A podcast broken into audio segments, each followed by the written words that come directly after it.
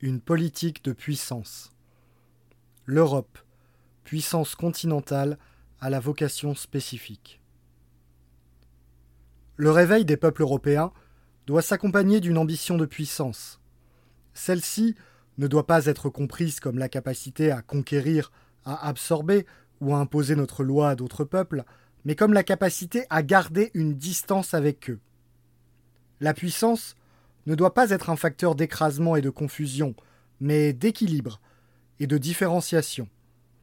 Être puissant, c'est être capable d'exister en vertu de ses singularités et de ses forces matérielles et spirituelles propres, sans être perpétuellement soumis aux autres. À ce titre, l'Europe a une vocation spécifique. Son destin n'est pas de se confondre avec les États-Unis, ni de s'aligner sur la Chine, ni de se dissoudre dans le monde islamique.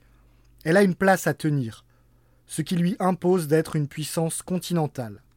Cette puissance n'a rien à voir avec l'Union européenne telle qu'elle existe aujourd'hui, et qui est peut-être la seule entité non politique dans un monde qui redevient multipolaire.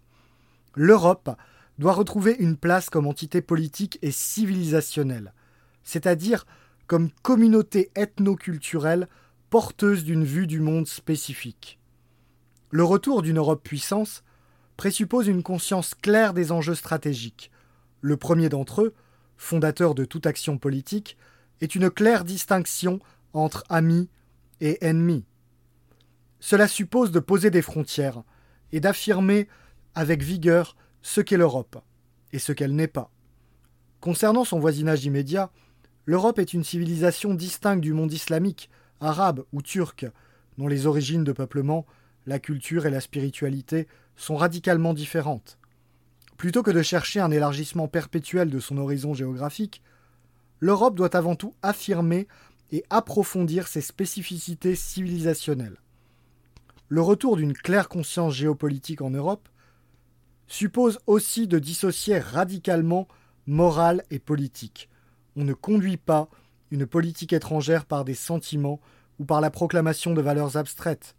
Les seules valeurs que nous devons invoquer sont celles qui fondent l'existence historique de nos peuples. Enfin, une Europe puissance présuppose une indépendance affirmée par rapport aux autres blocs mondiaux.